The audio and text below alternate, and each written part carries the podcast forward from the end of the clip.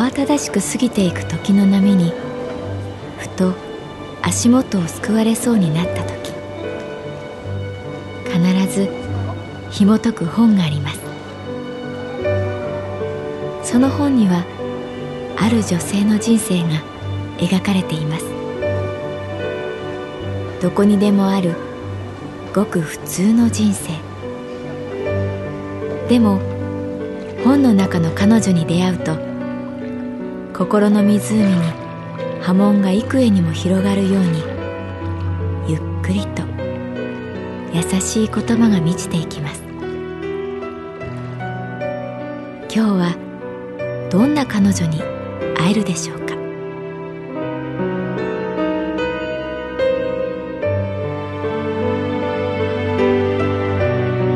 サウンドライブラリー。世界に一つだけの本。朗読は私木村多江がお送りいたします。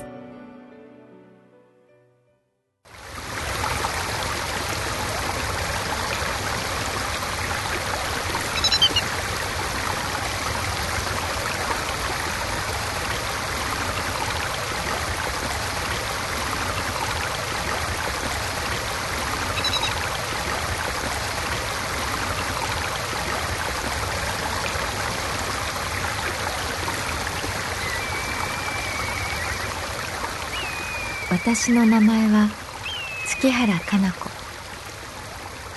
39歳。旅行会社に勤めている。あずさ川のせせらぎが聞こえる。紅葉したカラマツが黄金色に色づいている。明神池かっぱ橋穂高連峰そう私は今長野県の上高地にいる。深く木々が香る細い道を一緒に歩いているのは成美さん。息が白い。今は夕方で鳥が姿を見せずに鳴いている。熊よけの鈴が歩く振動に合わせて車輪となる。私の前を歩く成美さんの背中。彼は時々私を振り返り山あいから覗く夕日のような笑顔を見せる。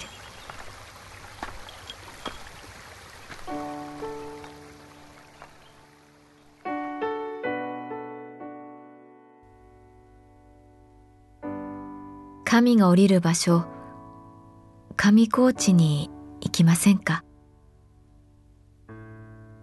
そんな風に誘われたのは9月の終わり。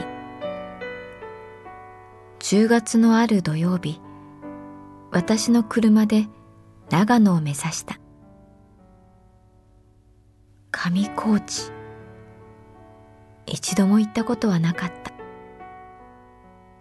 成美さんは学生時代奥穂高に登った時に立ち寄ったらしくとにかく空気が澄んでいていいところだったっていう記憶があって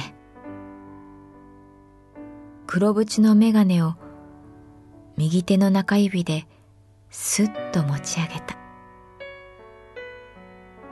ホテルよく取れましたね。彼が言う。まあ役得というかたまたまホテルの支配人さんとお仕事したことがあってでちょっとお願いしてみました。車は高速に入り景色と空気が変わった。私はなんて言うんだろう。飛び上がるほどワクワクしているわけでもなくかといってもちろんつまらないわけでもなくただ静かに嬉しかった。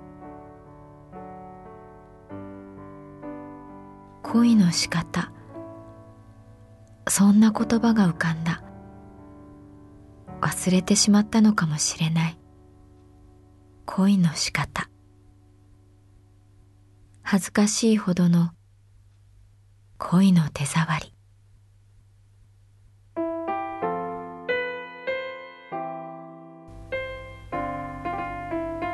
車の中で成美さんは学生時代やったアルバイトの話をしてくれた。これは私の個人的な意見だけれど男の人は昔やったバイトの話をするのが好きなのだと思う。そこには必ず笑いがあり驚きがあり失敗があり成長があった。旅の話に似ているなと思う。マネキンってあるでしょ？あのデパートで服着てる人形。あれを多い時で300体運んだことがあって。大学の授業がきつかったので深夜しかバイトできなくて。で見つけたのがマネキン運び。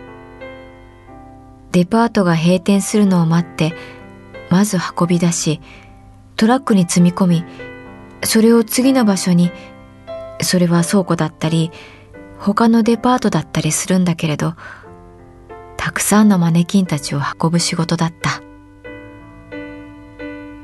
そこで成美さんはペットボトルのお茶を飲んだ。一体だけねいつも同じマネキンに出会うことがあっていやこれその怖い話とかそういうのをしようってわけじゃなくてやばいやつと思われそうで今まで人に話したことないんだけどその一体のマネキンがね僕にはどうも明らかに意志を持っているとしか思えなかったんだ。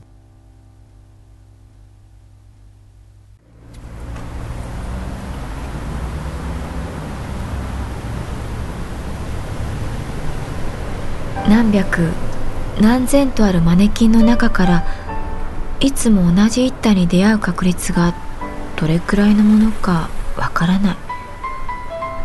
ただ成美さん曰く「ああまた会ったね」って心の中で思うと「こんばんは」って声が聞こえるような気がしてねいや月原さん笑わないで。本当の話なんだから成美さんはマネキンの話を続けた。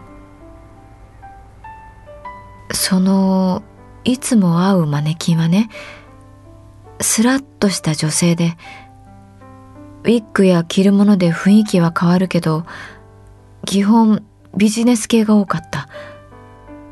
パンツスーツやトレンチコートコンサバにもモード系にもなったけどどれも彼女に似合っていないような気がした。自分にしっくりこないものを与え続けられるのってあんまりいい気分じゃないよね。彼女はそんな違和感に包まれていた。なんだろう。彼女の疎外感や諦めや絶望がなんとなくわかるような気がして。確かに今自分で話してて思ったけど僕は相当やばいね。やばかったね。でもどうしようもなく感じたんだよ。気配みたいなもの。他のマネキンを運ぶ時とは明らかに違う熱量を感じるんだ。僕は理系の人間だし小さい頃から右脳より左脳で生きてきた人間だけど感じてしまうのは仕方ないよね。300体のマネキンをでかい倉庫に運び入れて一体一体傷やへこみがないかをチェックする仕事があった。夜中の2時過ぎだったと思う。ガラッとマネキンがざわめいて僕の目の前にあのマネキンが転がってきた。どういう扱いをされたのかわからない。彼女はひどく壊れていた。腕がへこみ顔には無数の擦り傷があった。廃棄処分の欄に丸をするのに十分だったおいどうした？隣で作業していた前歯のないおじさんが僕に聞いた。あ、いえ、と僕は答えて、結局、あのマネキンにもう二度と会うことはなかった。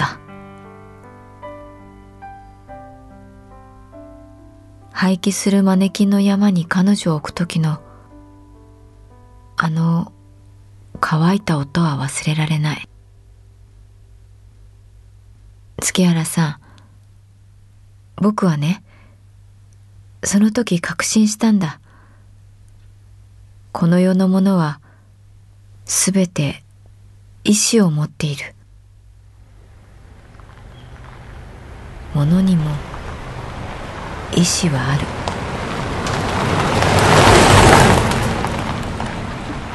車はサワンドの駐車場に到着した。上高地にマイカーは入れない。ここからはバスかタクシーで標高1500メートルに登る。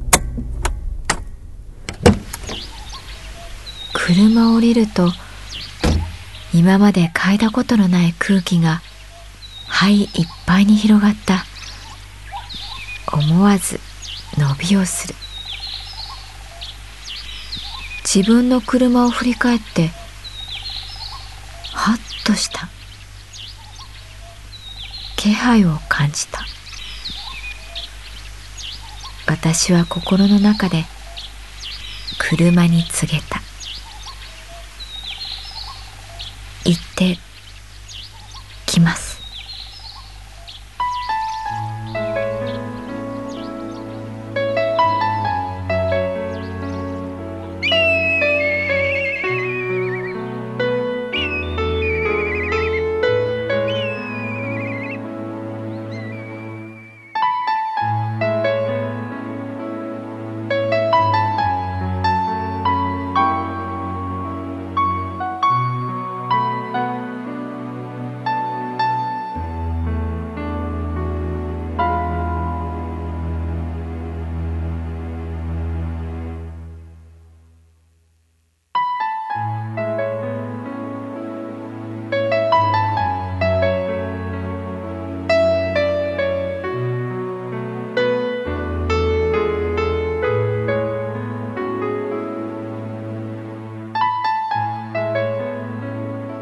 ドライブラリー。世界に一つだけの本。